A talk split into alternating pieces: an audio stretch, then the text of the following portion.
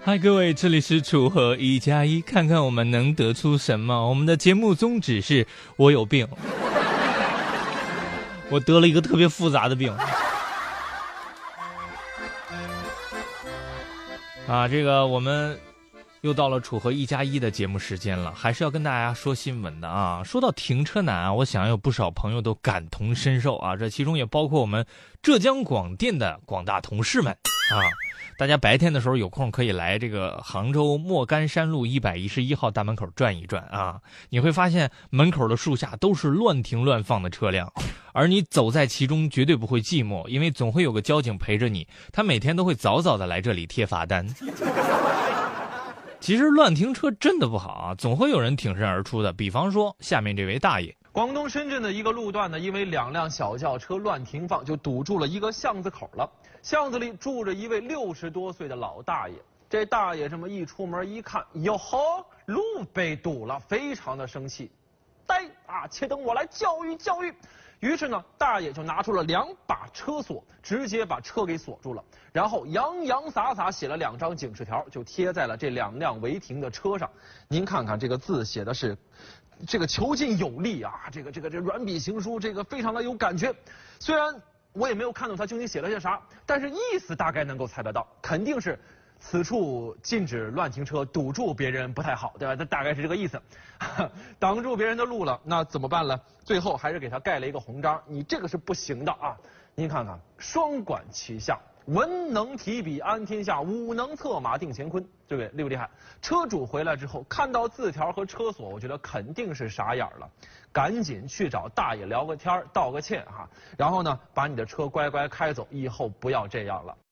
对此，有网友表示，对自己来说，大爷的墨宝比交警的罚单有等同的伤害，因为自己的字儿写的实在是太烂了，自己可能看到大爷的罚单时，会忍不住跪在车旁边哭。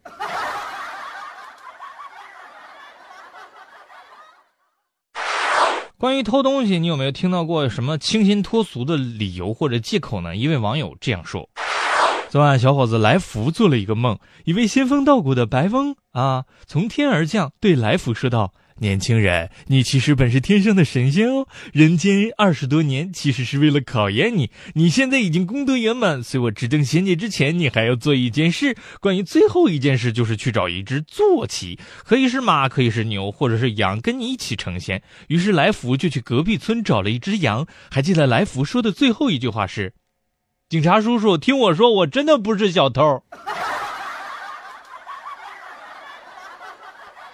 关于偷东西啊，无论怎么解释，其实都是无法接受的。江西南昌有一个有特殊爱好的女子，你看她家里各种吃的、穿的、用的啊，细细数来有一千多件。当然，这些东西都不是她买的，而是从快递员那里偷来的。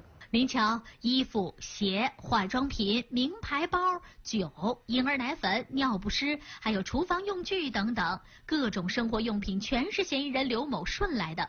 初步清点，竟有一千多件，案值几十万元。刘某被警方盯上，还是因为十二月二十三号下午三点多他做的一次案。